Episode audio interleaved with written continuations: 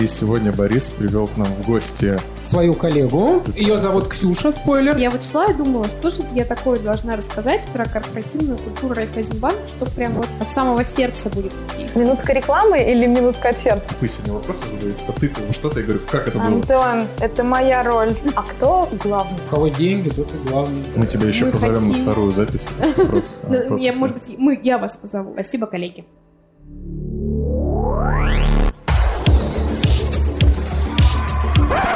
Ничего такого. Всем привет! С вами подкаст «Ничего такого». И сегодня здесь я, Лиза Швец. Борис, наш постоянный ведущий подкаста из Райфайзенбанка. Антон, я продукт Дода, и сегодня Борис привел к нам в гости. Свою коллегу. Так, давайте, Да. давайте, да, Ее зовут Ксюша, спойлер. Ксюша, представляйся. Всем привет! Меня зовут Ксения, действительно, и я работаю овнером в команде Райфайзенбанк и занимаюсь развитием внутреннего корпоративного портала для сотрудников. Это же как интернет. У О нас- чем мы поговорим? Об у этом на- можно у- вообще говорить? У нас есть деление. В настоящий момент в банке есть и интернет, и еще один внутренний корпоративный портал. Мы, конечно, уже строим планы по объединению, но, тем не менее, пока я слово «интернет» стараюсь не употреблять, потому что это другая команда. А расскажи, расскажи, в чем разница между интернетом и внут... В моем мире это было типа какая-то внутренняя сеть, в которой все счастливо живут, и еще там про всех все есть. Все верно. На самом деле интернет это и есть то самое, то самое место, где сотрудники могут найти всю интересующую информацию о банке. Но свой портал мы больше строим э, как набор сервисов для наших сотрудников. То есть это не только информационная площадка, но это площадка с функциональностью, где ты можешь выполнять действия. Все заявки, все процессы, связанные с бюджетированием команд. То есть это не только для сотрудников, которые являются исполнителями да, задач, это в том числе для менеджеров, которые управляют командами. Мгм. Вот. А В менеджеров, конечно, в таком agile смысле, как я должна была добавить своей фразе. По сути, сейчас разница небольшая, правда. Вот. Но на нашем интернете не было части функций, которые были нужны сотрудникам, связанные, например, со структурой нашей компании в целом. С пониманием того, как найти нужного человека, и наш банк стал двигаться в сторону IT, и, соответственно, все чаще люди приходили с вопросом, а как же мы в нашей структуре должны найти нужного персонажа, чтобы обсудить с ним очередную доработку. Портал новый, который стоится в Райфайзенбанке, он изначально был ориентирован на IT, специалистов на IT-команды, в то время как интранет был создан изначально как э, место, ну, просто для всех сотрудников банка. И мы просто объединимся с интранетом, став такой площадкой и информационной, и функциональной одновременно. То есть вот этот портал для IT-ребят, да, которые как, типа, сущность начинают расти в Райффайзенбанке, который хочет там digital трансформации там. А, кстати, когда вот э, Райффайзен решил стать там, цифровым или как, как это происходило? Ну, во-первых, мне кажется, что э, Райфайзенбанк, по крайней мере, точно уже отказался от идеи того, что трансформация когда-то завершится в полной ее степени. Вот, мы пережили, с моей точки зрения, несколько этапов этой трансформации. Первый заключался в том, что мы внезапно решили стать э, гибкими. Это первая история. Гибкость, конечно, это была довольно своеобразной, да, связанной с тем, что мы могли очень быстро менять решения, были к этому готовы. И второе веяние заключалось в том, что у нас объединялись э, IT и бизнес. Если раньше в Райфе IT это были исполнители и бизнес это был заказчик, то вот этот первый виток был связан с тем, чтобы объединить этих ребят. Тогда, я помню, мы очень активно звали к себе коллег из бизнеса и начинали им рассказывать о том же, как же устроены наши процессы разработки, как устроены информационные системы. И в то же время ходили к нашим бизнесам, э, например, в комнаты отдельные, где они сортируют э, пластиковые карты, смотрели, как работают реальные люди А с нашими То есть приложениями. ты здесь такой про, про гембу скорее, да, говоришь? Ну, то есть прийти в банк и поработать там В хранилище в денег. хранилище денег, В например. отделении, да. Ну вот, Да, кстати, да. Такой истории, что нас прям допускали да, до работы тех людей, для которых мы автоматизируем системы, такого не было. Все-таки в банке есть определенные требования безопасности. Мгм. Эти люди, которые работают с информационными системами, имеют определенную там, степень допуска. Однако я занималась разработкой системы, которые обслуживали клиентов в отделениях банка, с которой работал колл-центр. А, И да, мы приходили в отделение и смотрели, как работают коллеги. Ну, мы были скорее такими наблюдателями, попробовать сами руками не могли. А вот внутри, извини, я это второй этап, но я буду по ходу задавать вопросы. Внутри каждой компании, которая там не полностью IT или не полностью бизнесовое, это, наверное, сейчас уже скоро таких и не останется. Есть э, обычно два мира. Есть мир разработчиков со своим языком, и есть мир э, бизнеса со своим менеджерианским языком. И обычно люди между собой достаточно плохо там и коммуницируют, ну и в целом друг друга понимают, потому что это два разных мира. Это как, не знаю, немец и англичанин пытаются договориться о чем-то. А мы еще не особенно понимали, почему другая сторона не понимает наш язык, и были не готовы Да, к да, этому. да, да. Я никогда не забуду, когда мы пытались общаться с нашим заказчиком, и он каждый раз удивлялся, почему же мы не знаем таких известных слов, связанными там условно с транзакциями по картам. Хотя, конечно, мы правда думали, что они считают нас э, не очень умными. Да. Хотя, конечно, как потом выяснилось, у них просто не было понимания того, что мы люди совсем из другой среды. Бизнес совсем не понимал, что делают айтишники, не понимал, почему какие-то задачи можно решить э, в два клика, а какие-то задачи требуют э, длительной разработки, я думаю, как везде. Поэтому, на мой взгляд, очень классным э, видением Райфа стала история о том, что бизнес и IT стали работать в одной команде, и, условно, теперь наш заказчик, да, это не Мария Ивановна из непонятно какого отдела, вот это вполне понятные ребята, которые сидели с нами там за соседним столом и имели одинаковые приоритеты, такие же, как у команды разработки. Соответственно, когда тебе нужна была информация, ты мог тут же задать свой вопрос, вот, а не ждать пока важная женщина не разберется с этом бухгалтерской отчетностью или еще чем-то. В общем, команды стали ближе, и стало проводиться большое количество совместных встреч, где ну, вот постепенно каждый погружался в контекст другого. И сейчас я вот наблюдаю за своей командой, я бы уже не делила их там на бизнес и IT, и иногда в процессе разговора сложно сказать, кто из них там айтишник, а кто больше разбирается в бизнесе, который мы автоматизируем, потому что они все владеют терминологией, связанной с IT, с процессами разработки, они все стараются погружаться не только в какие-то бизнес-правила, но и в то, как это все можно автоматизировать. Конечно, ну, наверное, было бы утопией сказать, что мы на одинаковом уровне владеем всеми компетенциями, но вот, конечно, все равно у бизнеса осталась своя зона влияния, да, и свои определенные термины, и у айтишников тоже есть такое, но, очевидно, и общий словарный запас тоже появился. Да, да, это очень важный момент. Так, ну это был второй этап. Да, да. Потом, я считаю, очень важная была история. И всегда говорю всем, что и к счастью, по моему субъективному мнению, этот этап закончился. Он заключался в том, что везде в банке нужно было срочно внедрить скрам. Вот. Были команды, которые сами пришли к этому фреймворку и начали делать что-то внутри себя. Ну и были те, кому пришли и сказали, ну все, завтра вы работаете по скраму. Почему я считаю, что, к счастью, этот этап прошел? Да, потому что у нас в банке очень разные команды, разные не с точки зрения майндсета, а разные с точки зрения тех задач, которые они автоматизируют. Вот и получалось, что в некоторых командах было большое количество заказчиков, не было овнеров, а не было людей, которые могут там точно сказать, что они будут э, делать на следующем спринте спринте. То есть какие-то элементы скрама было здесь сейчас нельзя реализовать, но ребята должны были работать по спринтам. Конечно, не все понимали, почему именно скрам. Угу. Для меня отдельным видом счастья было, когда к нам пришли, э, ну как условно, да, пришли и сказали о том, что мы вот теперь про agile. Это не обязательно должен был быть скрам. Можно было выбрать да, между различными методологиями разработки. И, наверное, следующим важным этапом было построение лес-команд внутри банка и как раз разделение на разные типы команд, выделение продуктовых команд в том числе. Вот когда ну, стало понятно, что, ну, условно, для того, чтобы разработать банковский продукт, состава скрам-команды в ограниченном количестве этого недостаточно. Поэтому вот сейчас в нашем банке есть лес-команды, есть команды, которые работают по скраму, есть те, кто работает по канбану, ну и, конечно, есть те, кто выбрал для себя ну, определенный микс различных подходов, да, и успешно справляется с ним. Я как снова самый глупый человек в комнате. Можно прям коротко рассказать вот разницу между скрамом, лесом, канбаном? Канбаном? Канбаном, да. Я уже заговариваюсь. Но тут, э, наверное, мне больше всего нравится рассказывать про разницу скрама и леса. Лес — это масштабированный скрам. Представь себе, что у тебя есть большая команда, которая, например, автоматизирует ипотечное кредитование. И этих ребят, условно... Сложно представить большую команду, которая автоматизирует автоматизирует ипотечное кредитование прямо у меня, но можно попробовать.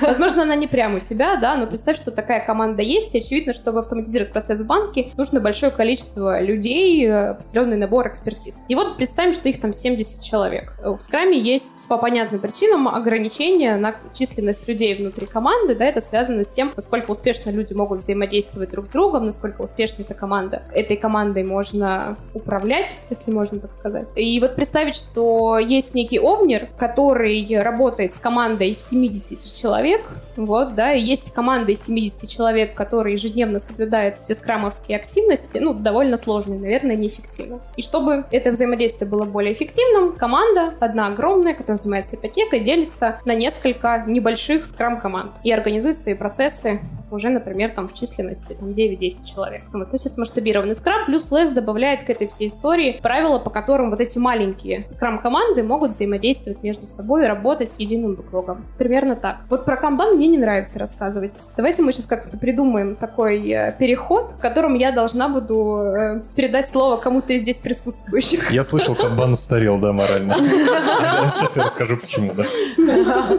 А как в этой истории, ну вот в этой эволюции банка, то есть это сколько там, 5 лет назад, вы, ну условно, вы примерно стартовали, там 3, 4, 10 больших этапов. Где вот твой конкретно продукт как портал, где вот эти IT-ребята, которые должны прийти к этому хардовому бизнесу, там, сдуть с него пыль и сказать, что так, чуваки, пластик, отстой, мы делаем все там, не знаю, в апках, все летает. И тут появляется твой продукт, IT-портал, да, где вот эти ребята сначала должны как-то, ну, что-то понять, что им там делать, да, удовлетворить свои какие-то mm-hmm. запросы, а сейчас, как я понял, следующая там глобальная история, это вот весь интернет гигантской финансовой структуры, и Райфайзен же гигантская структура, да? Мы достаточно большие. Вот, да, ну типа достаточно большой, типа реально без тени иронии. Надо как-то уже сметчить вот эти две там абстрактные суперсущности. Вот, можешь рассказать, как вот э, родилась идея этого IT-портала? Он там пять лет назад появился или три года, или он вообще там всегда был? Как, угу.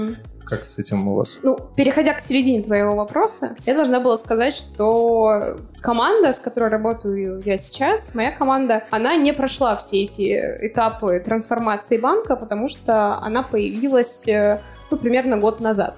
Да. И идея портала была не моя, это была идея наших коллег, которые стали все больше внимания уделять внутренней автоматизации, автоматизации внутренних процессов. Э, родилось это из IT, я думаю, в том числе потому, что, ну, айтишники люди склонны структурировать все вокруг себя, автоматизировать все, что только можно. И одна из наших коллег придумала, что было бы здорово создать э, для Райфайзенбанка, для наших коллег некую площадку, на которой можно было бы найти все, что угодно. Это не значит, что это должно быть супер приложение, это означает, что это должно быть единое окно, куда может прийти сотрудник, найти всю интересующую информацию. Мы сделали, честно, сначала прототип в Confluence, то есть это был некий space, где мы постарались структурировать всю информацию, которая вообще может пригодиться сотрудникам в Райфайзенбанке. Попробовали это использовать, ну и, конечно, возможности Confluence с точки зрения автоматизации а, сильно мало, да, для того, чтобы платить идеи, уже потом стал появляться портал. Его история началась с создания приложения, которое было предназначено для проведения оценки сотрудников а, внутри банка. Тогда для нас стоял острый вопрос того, что э, люди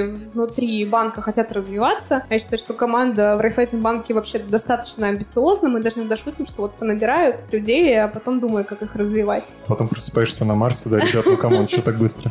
Причем коллеги наши достаточно амбициозные, и поэтому остро стоял вопрос того, как же показать людям э, их возможности развития, как они могут э, узнать, какими компетенциями они должны обладать, чтобы двигаться дальше или чтобы переходить горизонтально внутри банка. И я хорошо помню, как мы нашли одну достаточно достаточно известную компанию, э, которая должна была разработать для нас такой портал оценки сотрудников по нашим потребностям. Мы провели с ними несколько итераций встреч, и на каждую новую встречу они приносили нам новое изображение персонажа, который будет в этом портале. Ну, в общем, дальше прорисовки персонажа все не ушло. Э, мы махнули рукой на довольно известную эту компанию, и двое наших э, амбициозных ребят, они взяли на себя разработку портала и начали э, создавать его внутри банка. С этого началась история, а дальше потом она уже развивалась в такой поисковик по командам э, Райфайзенбанка.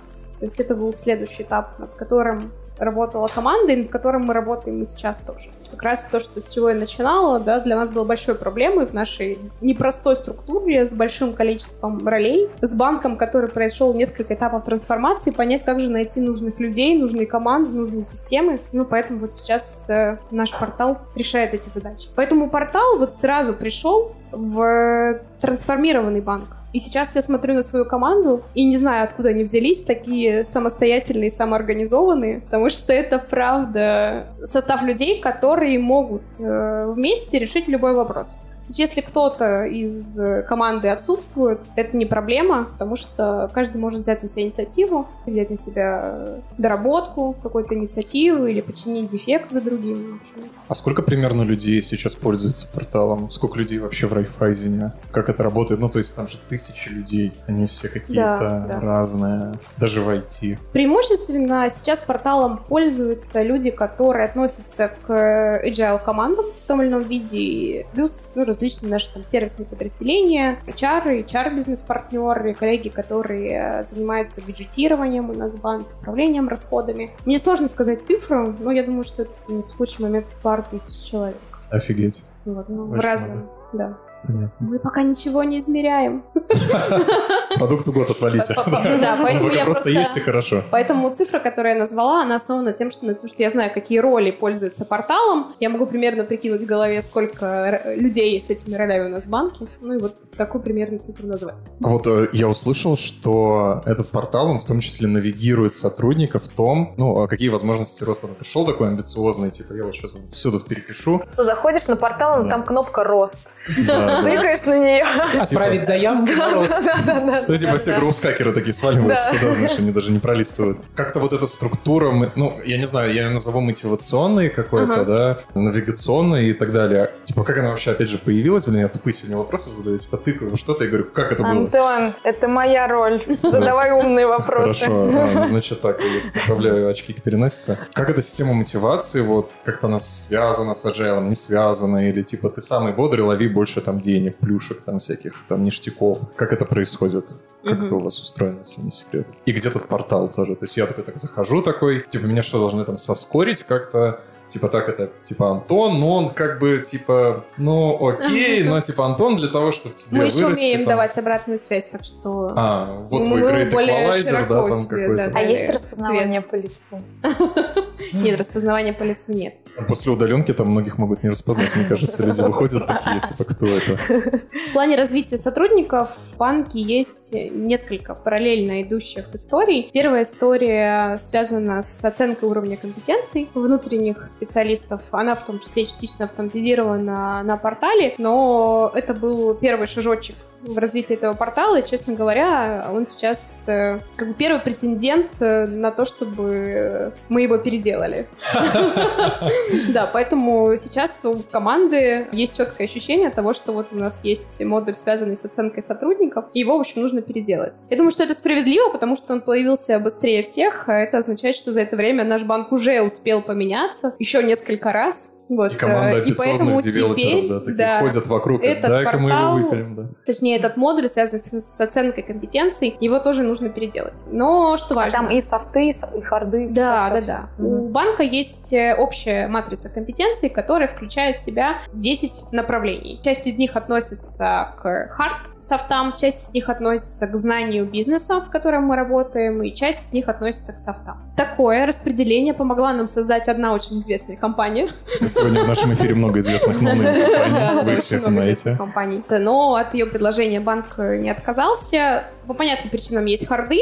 Софты есть, потому что ну, мы считаем, да, там, я могу, наверное, говорить от имени банка, что в современном мире IT-специалист, который претендует на то, чтобы быть э, членом agile команды или является членом agile команды, не может э, быть человеком неразвитым с точки зрения человеческого общения, коммуникации, лидерства, принятия решений, поэтому однозначно есть э, софты, однозначно есть харды. Мне и- кажется, интернет сейчас вот перестал уже даже бурлить. Если раньше было, там, нужны ли разработчикам софты, это самые горячие Да, да, темы, да. там все на- спорили. Сейчас, мне кажется, уже не спорят уже как бы. Все, кто в больших компаниях понимают, что надо, все, кто на удаленке. Сто пятьсот лет назад, в первый сезон подкаста Дода «Ничего такого», мы тоже про это спорили. Да, Ну, там было, было, было там Слушай, пару ну это в эфиров. но прошлом, там- в прошлом году. А, не в начале этого года? Нет, А. ну ладно, короче, достаточно давно, ребят. Подписывайтесь, Нет, слушайте, прошлом, очень в популярно. прошлом. Я по-прежнему сейчас слышу споры о том, что важнее для человека, чтобы там стартануть в какую-то новую активность, фарды или софты. Не знаю, для меня все еще это такая популярная и холиварная тема.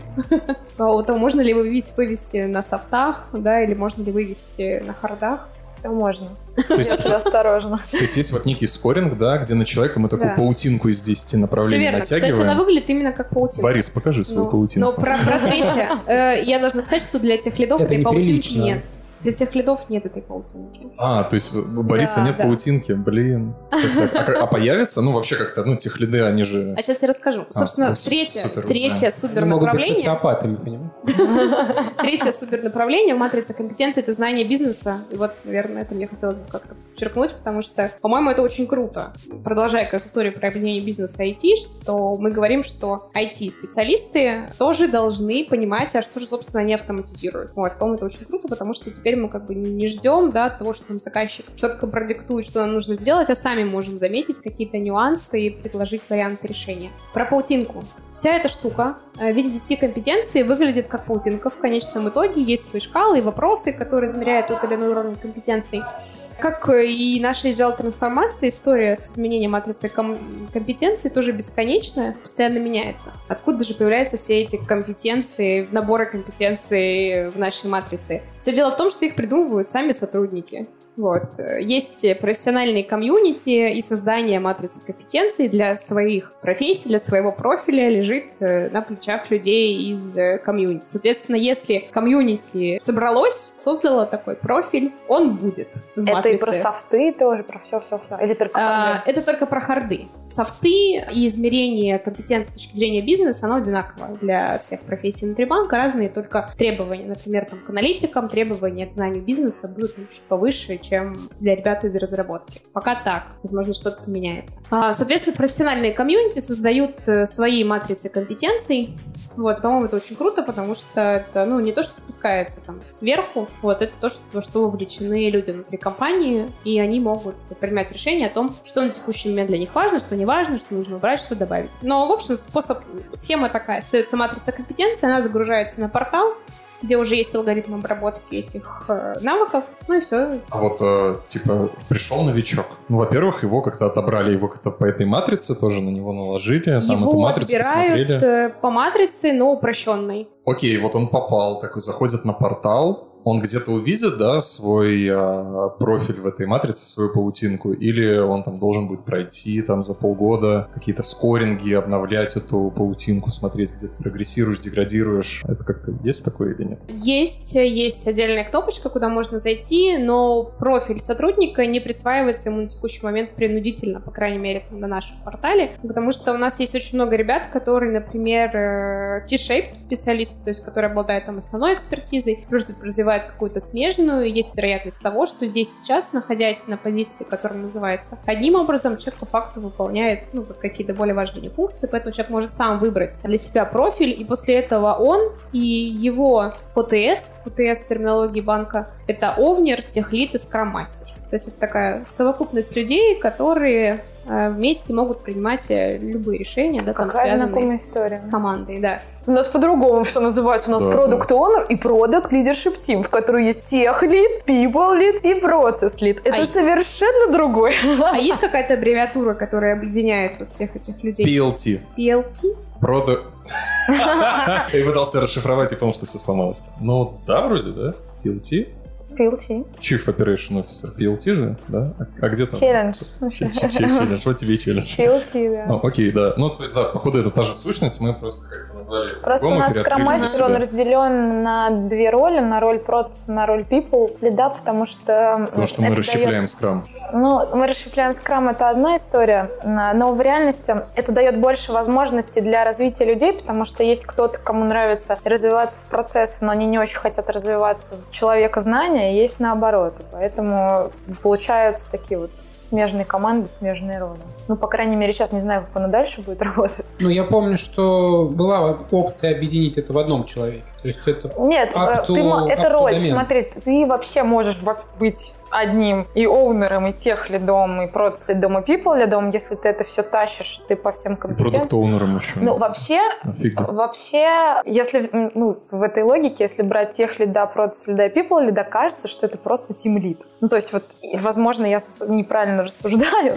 но с моей там т- м, точки зрения, не знаю, маркетолога, когда у меня есть команда, я в себе объединяю роль people лида, потому что я слежу за здоровьем команды, роль продс лида, потому что я отвечаю за все процессы, чтобы команда эффективно работала, мы метрики достигали, и все были счастливы, все это с, с бизнесом мэчилось. И я отвечаю, ну, условно, за тех лида, ну, там, мар- маркетинг лида, потому что я определяю какую-то маркетинговую стратегию, показываю, ну, куда мы идем, и слежу за тем, чтобы оно все строилось. У меня Ну вот в Райфе все эти роли разделены. Конечно, по факту какого-то строгого разделения, да, что техлит э, делает раз, два, три, и, не дай бог, скромастер сделает что-то из этого. Насколько мне кажется, нет. Вот. Но, тем не менее, у всех этих людей там есть э, свой фокус определенные вещи, да, Овнер, естественно, больше на продукт бэклог, у тех лида больше на то, каким образом все вот эти вот задачи из бэклога реализовать с точки зрения IT-решений, какие нам нужны люди, какие нам нужны технологии, ну, и скрам-мастера в нашем банке, как мне кажется, больше сфокусированы на процессах внутри команды. А кто главный? Вот э, есть три роли, да, но всегда все равно кто-то должен быть главный, иначе машина не едет. У кого деньги, тот и главный. Валя. Я такая, я согласна. Мне кажется, что правильный ответ будет с точки зрения нашего внутреннего соглашения в Райфайзенбанке, что среди них нет главного, вот, потому что решения принимаются совместно, но я согласна с Борисом. Follow the money, да. Просто идем с деньгами. Понятно. Ну, мы просто, у нас там создается система, ну, я уже рассказала, какая, но в любом случае ты, когда вот логически просто докручиваешь, всегда для одного человека, ну, то есть ты не можешь работать, когда у тебя три головы. Ты в любом случае будешь на кого-то фокусироваться, и кто-то будет задавать направление движения. Мы тоже пришли к тому, что ну, можно транслировать все, что угодно, но в конечном счете все равно появляется какой-то человек, который ну, просто главный. Это, наверное, ситуативная история про лидера. Все равно кто-то, ну, там, в силу там темперамента, если такой человек оказывается, он начинает просто лидировать, потому что, ну, Ну, так смотри, это же немножко неправильно, потому что если мы говорим, что у нас, например, продуктовая команда, которая должна развивать свой продукт, и там внезапно техлид — это просто лидер всего. И он тащит всю команду в реализацию каких-то супертехнических вещей. При этом продукт начинает, ну, я имею в виду именно продуктовая часть, начинает пр- проседать, естественно. Поэтому, мне кажется, здесь все должно идти от целей. Ну, то есть, почему у нас есть проект? У нас есть проект, называется Product Owner э, SEO. Э, Мы придумали такое... Ну, это, э, Да, Это да. внутрянка. Да, да, это внутрянка. Мы придумали такую метафору. В идеальной картине мира хочется, чтобы было так, чтобы продукт-оунеры были прям как мини-SEO своих вот маленьких команд, стартапов, чтобы они могли принимать все решения и про наймы, про бюджеты. Вот, ну и как бы вообще все именно развивать, потому что кажется, что вот без такого объединения, ну, все равно будут какие-то нестыковки постоянно появляться. Я тут кто у нас на Нет, интервью, я В новом молчу. выпуске Это- подкаста это- Райфайзенбанка это ребята из Додо рассказывают, как у нас будет устроена жизнь. А у нас как раз двое из Райфа, двое из Додо. Мы можем потом подумать, как правильно. Это feat. Ребята, это feat. В Райфайзенбанке была еще одна история, связанная вот с этим объединением в виде ОТС, ведь у нас есть, наверное, у вас тоже, мне тоже интересно узнать. Есть э, функциональная структура, есть линейная структура. Объединение по командам, соответственно, это функция, да, и вот как раз ОТС этой функцией управляет. И была еще линейная структура, и я как раз некоторое время назад была руководителем одной из групп с точки зрения вот этой линейки. И в феврале этого года наш банк принял решение о том, что нужно что-то менять с точки зрения структуры, потому что, вот, например, ты говоришь, что все равно есть один человек, кого, кто ведет команду, за кем идут, идут люди, к кому они обращаются. Вот у нас таких людей было четыре да, были ОТС, Овнер, техлит, скромастер и плюс еще административный руководитель. И, соответственно, с точки зрения э, наших коллег из кадров, из HR, решение по поводу самого человека не могли принять без административного руководителя. Соответственно, А что он делал? Администрировал департамент управления делами?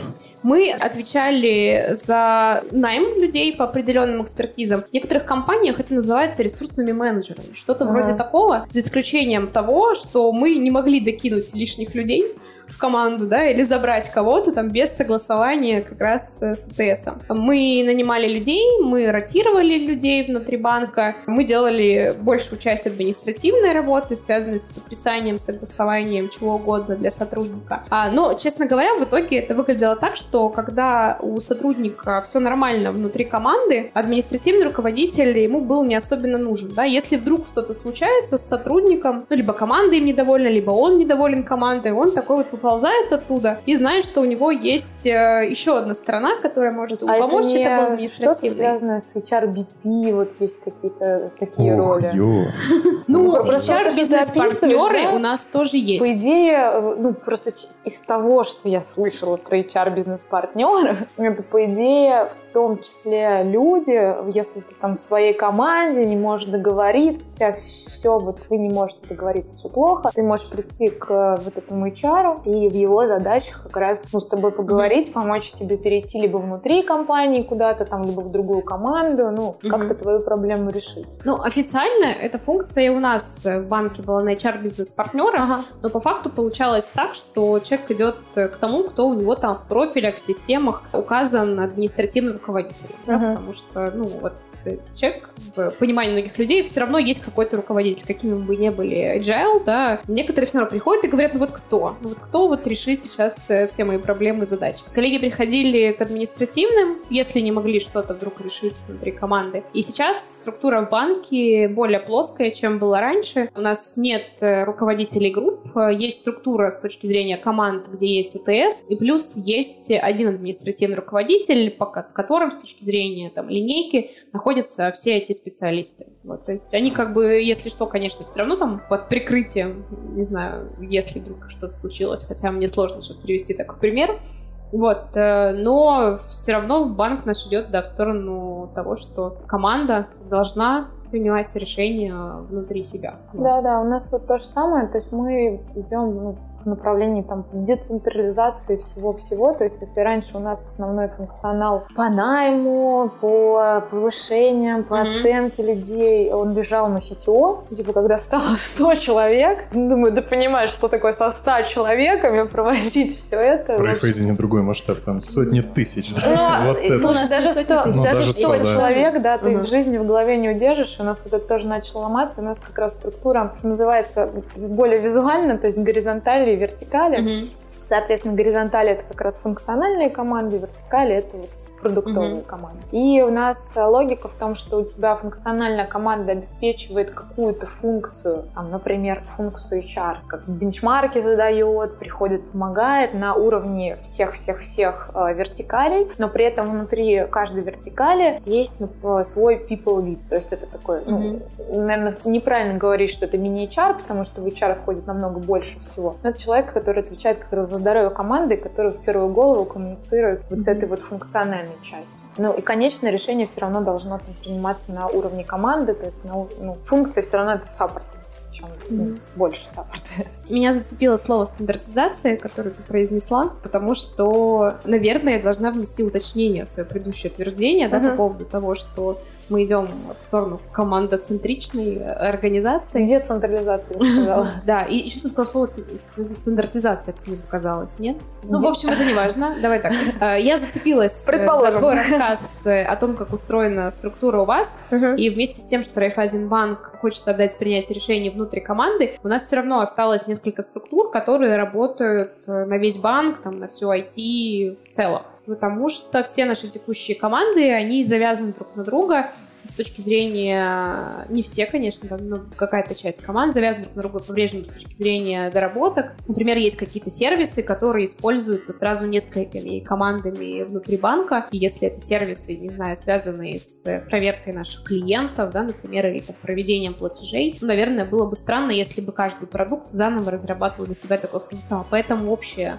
все равно остается, и из-за этого в банке все же разрабатываются некие стандарты, связанные с разработкой, разработкой, которые транслируются на весь банк сразу. Ну, то есть, конечно, команда может их кастомизировать, однако все равно есть набор правил, Ну, которые наверное, есть все вот эти разные команды архи- хотят кучу собрать. Главный архитектор, да, что Ну да, да, да. потому Есть что нельзя же архитектуру отдавать в маленькие команды. Что? Это, кстати, прикольная, ну, не дилемма, скажем так, прикольный маятник, ну, условный бизнес, да, там какие-то а, ритейловые сети, они централизуют максимально, ну, типа, очень много функций, они централизуют закупки, бухгалтерия, то есть нету такого, что у, там у 10 магазинов своя бухгалтерия у пятерочки, да, Мгм. нету такого, что каждый магазин сам там что-то договаривается про какие-то поставки. То есть централизация функций таким образом ведет там, к снижению издержек. Вот а, мы сейчас говорили про децентрализацию, она дает какие-то другие плюшки и профиты, ну, при этом, конечно, какие-то косты мы за нее платим. И вот, а, ну, кажется, что в IT так типа качнулось в сторону вроде как децентрализации, но централизация каких-то функций, то есть AKA стандартизация, монополизация решений. Я главный по функции там платежного шлюза, эквайринга, и мы делаем базово вот так. В рамках этого решения вы можете там плюс-минус вот так вверх-вниз, вправо по диагонали Мгм. убегать. Но типа вот ваш коридорчик. Кажется, что мы вот туда качнулись, да, внутри компании. Я, короче, пытаюсь вывести на вопросы, мыслью растекаюсь вечером в среду после Давай обеда. просто вопрос. Короче, да, вопрос, типа, какие плюшки у децентрализации, где нужно централизацию оставлять, а когда ее нужно беспощадно там,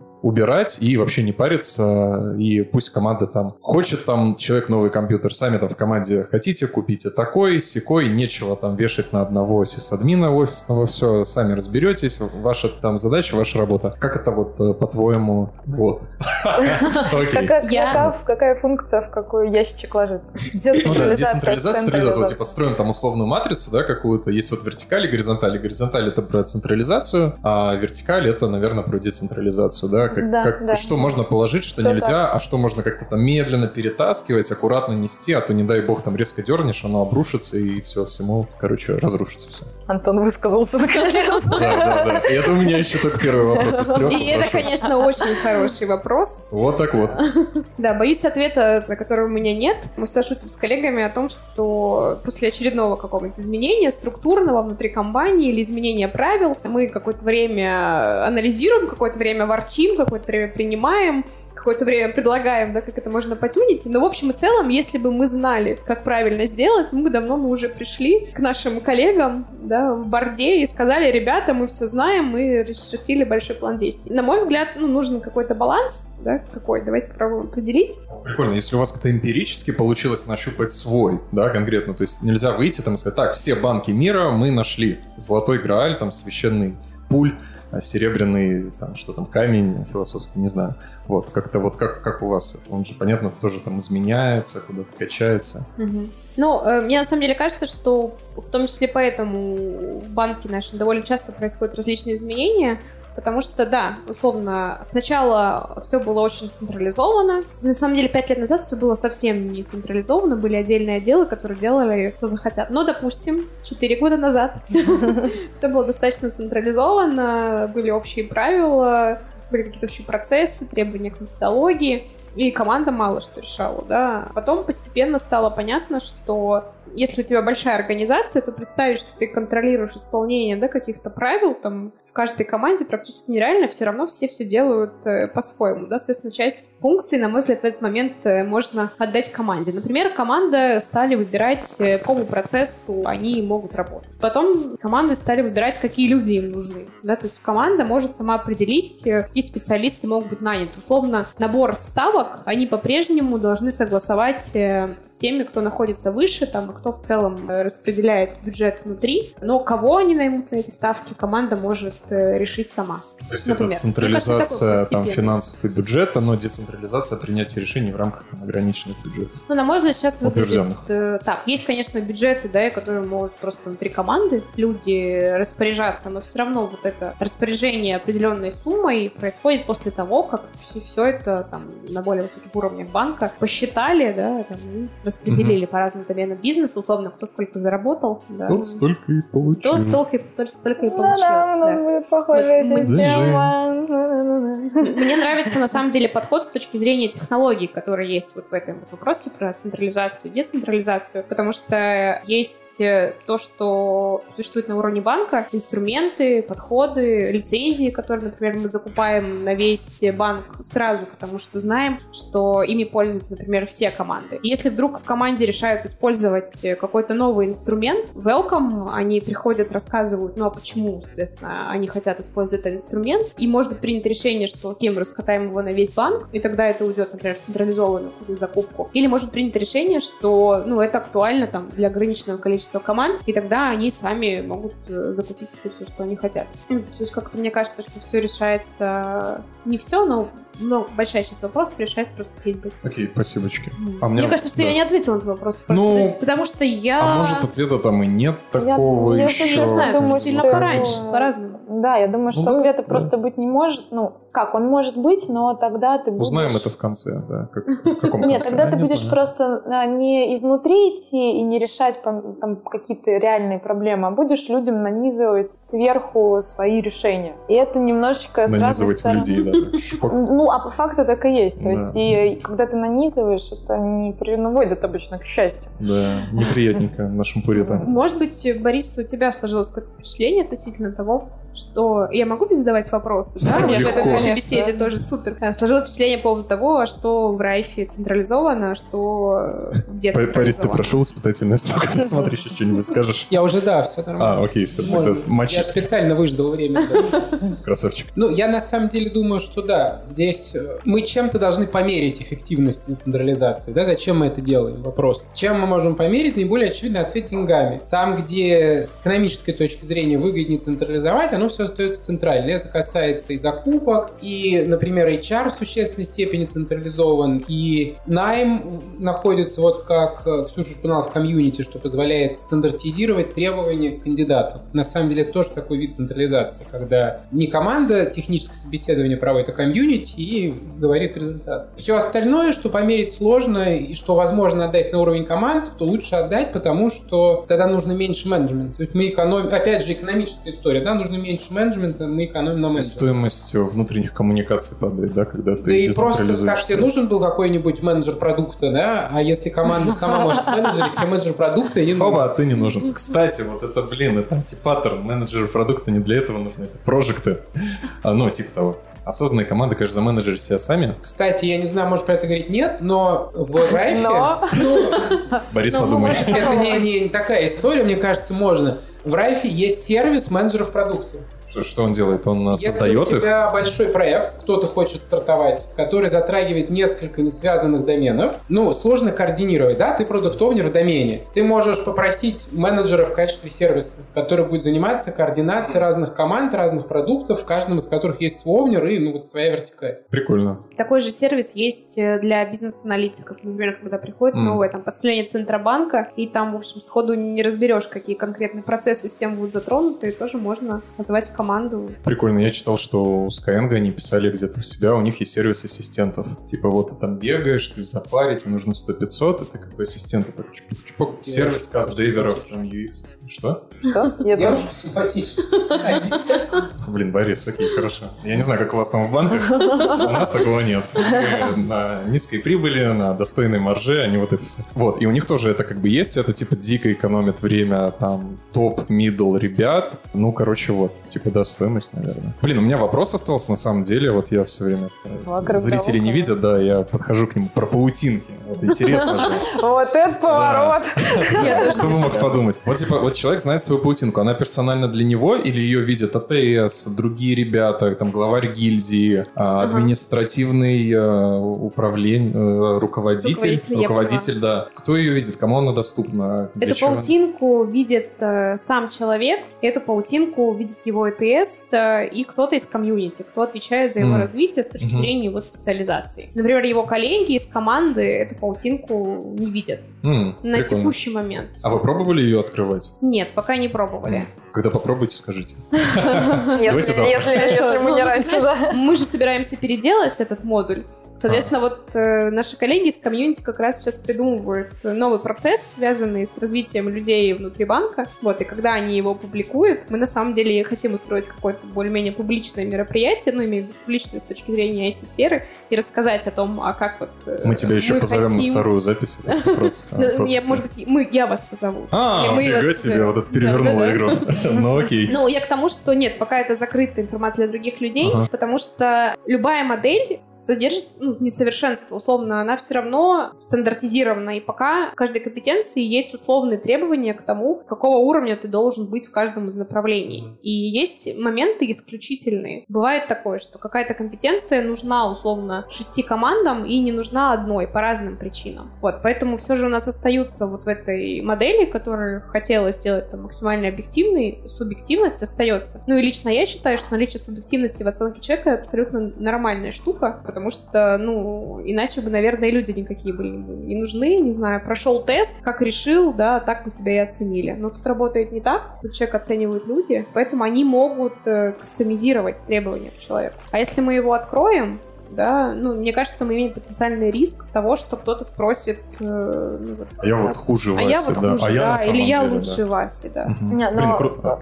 Да. По идее же, я все на нас опять же перекладываю. По идее же, если у тебя люди между собой общаются и взаимодействуют из разных команд, например, в том же самом комьюнити, ну, часто за кружечкой пива или просто там поболтать, да, какие-то факты всплывают. Кто там сколько получает, кто в каком, на каком уровне, да, ну, то есть все равно эти разговоры происходят. И нет ли у вас такой э, проблемы, что факт закрытия, он э, порождает какое-то, может быть, недоверие к самой компании, потому что, ну, казалось бы, если мы там поговорили, я понимаю, что Вася вроде с ним там на одном уровне, но он, не знаю, больше зарабатывает, или у него Мгм. там, он там синьор, а я почему-то мидл, да, то есть ты как бы начинаешь внутри крутить, что, блин, а я, значит, вообще плохой человек, зачем я тут? Не, бывает у вас так- такого, ну, за- из-за Ну, закрытости как С раз? точки зрения зарплат, мне кажется, эта история всегда такова, да, что большинство. Я не знаю, как у вас в компании, но у нас в компании не принято рассказывать, да, о том, сколько денег ты получил, повысили ли тебе зарплату в прошлом месяце или нет. Вот поэтому эта информация как, как, как, как будто бы закрытая от Ну, я, коллег. я понимаю, Я да. понимаю. Ну, как бы на а- а- обычно на официальном уровне все говорят, что зарплата открыта, но все мы понимаем, что периодически оно всплывает. Ну, то есть Да. это неконтролируемо. Ты не можешь запретить человеку, ну, там, даже, мне кажется, NDA, когда подписываешь, ну, come on. Мгм. Ну, наверное, да, может быть такое, что люди, находящие там на одинаковых позициях, Ага. по-разному получают. Но для этого в банке есть э, процесс изменения заработных плат. э, И когда изменяют зарплаты, мы действуем все равно в рамках э, неких вилок, которые существуют у нас в банке. Да, банк участвует в исследовании с точки зрения уровня зарплат разных специалистов. Мы получаем эти цифры перед э, этапом изменения зарплат и все равно стараемся ну, максимальное количество людей э, вогнать вот в эти вот рыночные вилки. Поэтому, ну, с точки зрения зарплат, прям каких-то явных конфликтов, ну, связанных с тем, что кто-то вместе попил пиво и узнал какую-то информацию, а, я не встречала. По поводу позиций, ну, я считаю, что это задача менеджера и руководителей объяснить человеку, почему он э, сеньор, например, да, или объяснить человеку, почему он эксперт. У нас недавно было сессия, у нас в банке есть теперь новая роль, ну, относительно новая, там, там, пол- полтора года этой позиции, будет правильно сказать, не роли, это люди уровня экспертов. Вот. И никто не понимает, кто эти люди. И, соответственно, задача руководителя, когда он принимает решение промоутить человека на роль, на позицию, точнее, задача объяснить, почему ты достоин этой позиции, почему ты так э, называешься, да, почему мы вот сейчас даем тебе новую позицию, или так, почему не даем, какие зоны роста у тебя остались. И если это человека все в явном виде проговаривается, например, мы не сделали тебя сеньором, да, потому что вот мы ожидаем от тебя раз, два, три, и давай как бы мы что-нибудь сделаем для того, чтобы ты дорос. Или там мы тебя сделали экспертом, потому что эксперт в понимании банка это человек, который умел делать раз, два, три, четыре, пять. И поэтому мне кажется, что люди, чем больше такой подход будет практиковаться, тем больше люди в диалогах за кружечкой пива смогут сказать э, своему коллеге, ну, слушай, меня вот сделали сеньором потому-то. Мгм, Вот. Ну, Довольно Ну, и вот это вот меня сделали сеньором потому-то, это же, по идее, должно быть на уровне всех команд. Ну, то есть, ну, там, не, в- не в какой-то одной команде меня сделали сеньором по- потому-то, а в другой Мгм. команде меня сделали потому-то, потому что это разные системы координат, и ты как бы себя не можешь с ней соотнести, поэтому все равно может порождаться вот это вот. Ну вот поэтому есть одна Чувство. система координат, Мгм, на которую мгм, мы ориентируемся. Поэтому, ну, я вот себя считаю представителем комьюнити, пока еще системных аналитиков, потому что если бы мы с вами общались неделю назад, или даже сколько, четыре дня назад, я должна была сказать, здравствуйте, меня зовут Ксения, и я эксперт по развитию системного анализа в Райфайзенбанке, потому что в своей роли я совсем недавно. И, возможно, поэтому я вот сейчас думаю, как бы попросить вас так ненавязчиво предложить переписать часть, где я рассказываю о том, чем отличается интранет э, от э, портала. Вот, потому что моя Эту текущая обязательно оставим. задача сформировать э, бэклог для этой команды, да, более четко очертить видение, придумать, как мы будем интегрироваться с порталом. Поэтому я в фоновом режиме отвечаю на вопросы, думаю о предыдущей части. Так вот, так как я считаю себя представителем комьюнити в том или ином виде, есть эта вот эта стандартизация как раз для того, чтобы сеньор в одной команде был похож на сеньора в другой команде. Мгм. В том числе Райф это делал, ну я в том числе в это вкладывалась, потому что так как люди в Райфайзенбанке амбициозные, да, периодически они начинают скучать там на своих текущих задачах по разным причинам, ну или хотят каких-то изменений, как все нормальные люди. А, и чтобы построить вот эту вот систему ротаций внутри банка, мы в том числе должны сделать так, чтобы человек мог беспрепятственно, находясь на роли синьор-специалиста в одной команде, стать синьор-специалистом в другой команде. Мгм. Вот. Поэтому вот эти матрицы компетенции, они общие на всех, ну, с там, некоторыми допущениями. И если вдруг при перемещении там, из одной команды в другую мы понимаем, что есть какой-то лаг в компетенциях, то, скорее всего, он будет не очень большой, и мы сможем его как-то очень быстро подтянуть. У меня вопрос, ну, как всегда, про паутинки. Я продолжаю педалировать эту тему. Последний, моя, это последний. моя тоже любимая тема. Последний, блин, круто вообще, ништяк. Последний вопрос про паутинки. Окей, мы отскорили так каждого, да, всех ребят, все команды. И вот ты рассказала, что иногда команда такая, так, мне не нужно 6 попугаев этой компетенции, мне хватит 4. И кажется, что, ну, потом рождается паутинка команды, которая складывается из паутинок, там, наложений разных э, паутинок разных людей. Да, вот у этого там, я, типа, тупой продукт, но тем не менее. Вот у этого фронтенд вот такой, Мгм. о, он прям типа мега-пупер эксперт. Вот другого там не очень. И, в принципе, нам как бы их а, сумма в самый раз. Подбираются ли люди в команды, ориентируясь на, этот, на эту вот паутинку, чтобы потом все команды были какими-то одинаково там паутинистыми или образцовыми с точки зрения банка? Ну вот, на мой взгляд, конкретно, чтобы все команды были одинаковы в какой-то компетенции, нет. Просто потому, что у них могут быть разные задачи, разные потребности. То есть, не знаю, в сумме одна команда должна также круто знать, как использовать, не знаю, React, так же, как другая команда. Ты это имеешь? Да, сейчас еще попробую пересказать вопрос. У людей есть паутинки, мы их кидаем так, чуваки, вы теперь команда, а вы типа продукт, а вы продуктовая команда, вы agile. И у этих сущностей тоже, по идее, рождаются какие-то такие матрицы паутинки. Как-то на уровне вот таких командных паутинок ОТС смотрит, работает с ними или не работает, или, а, там, как э, понеслась, так и поехали. Ну, наверное, несколько комментариев. Не знаю, сколько они попадут э, в основную часть. У нас сейчас прошли ассессмент не все сотрудники в команде. Просто потому что, ну, например, кто-то как бы сидит на своем месте, да, и, и, в общем, ничего не спрашивает, То ничего не не говорит, и никогда его- да? Нет, это на текущий момент не обязательно. Мгм. Ну, мы хотим, чтобы это было с какой-то периодичностью, но матрица довольно сложная, и поэтому прям составить, ну, пока, наверное, не хотелось бы. Вот, поэтому не все пока еще прошли. Прошли в основном те люди, с которыми составляли какие-то планы развития, ну, чтобы понять их текущий уровень, да, и куда им двигаться. Те, которые сами приходили за потребностью, там, расти, развиваться, тех, кого команды номинировали на какой-то рост с точки зрения задач или позиций. В общем, не все прошли. Суммарно сейчас матрицу по всей команде ОТС посмотреть не может. Ну, по крайней мере, функционала пока у нас такого нет. Ну, можно условно там только прикинуть или использовать какие-то там StarMap,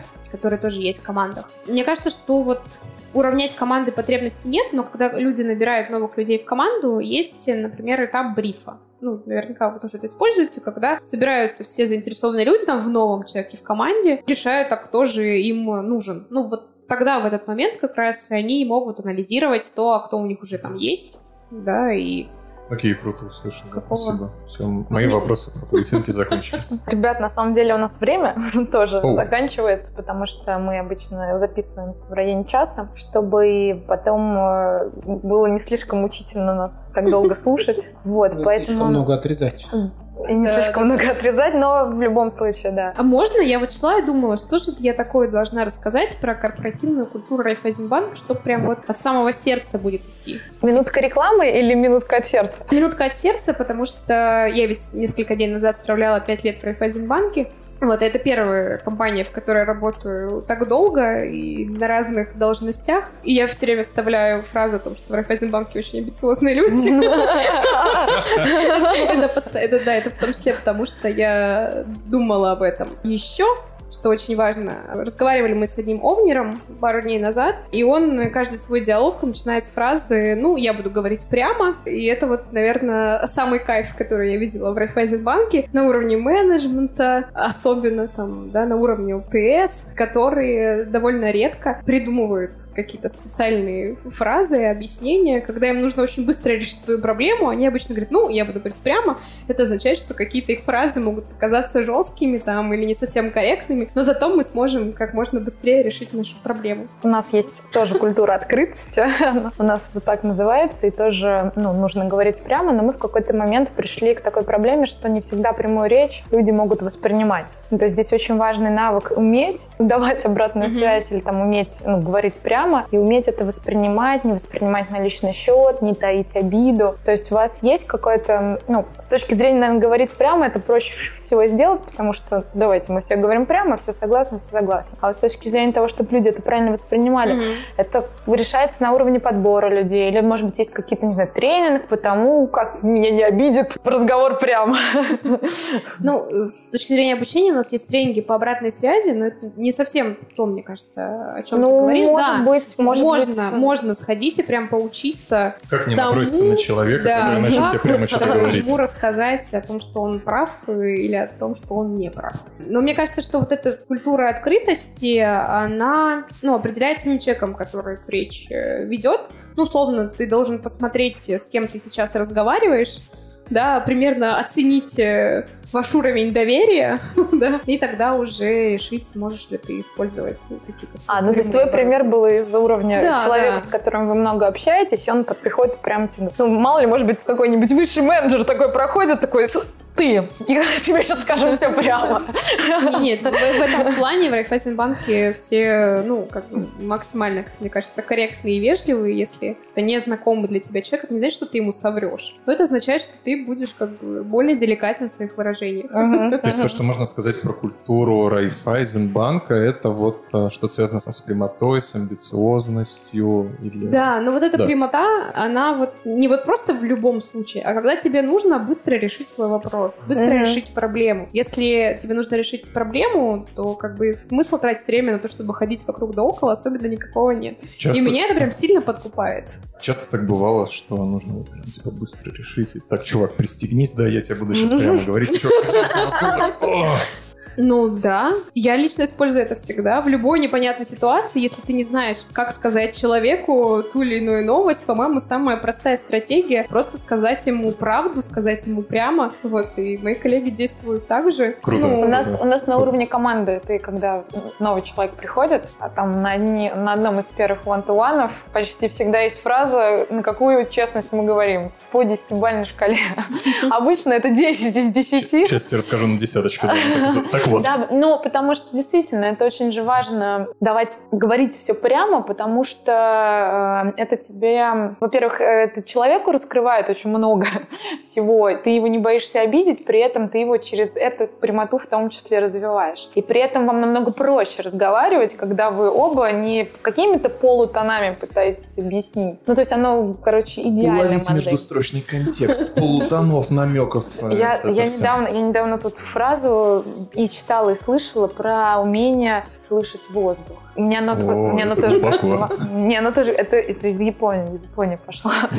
Мне оно тоже кажется важным, но это совсем уже другая история. Я предлагаю завершать нам этот выпуск. У Антона еще в глазах много вопросов. Про паутинки. Подождите, а мы будем переписывать часть про портал?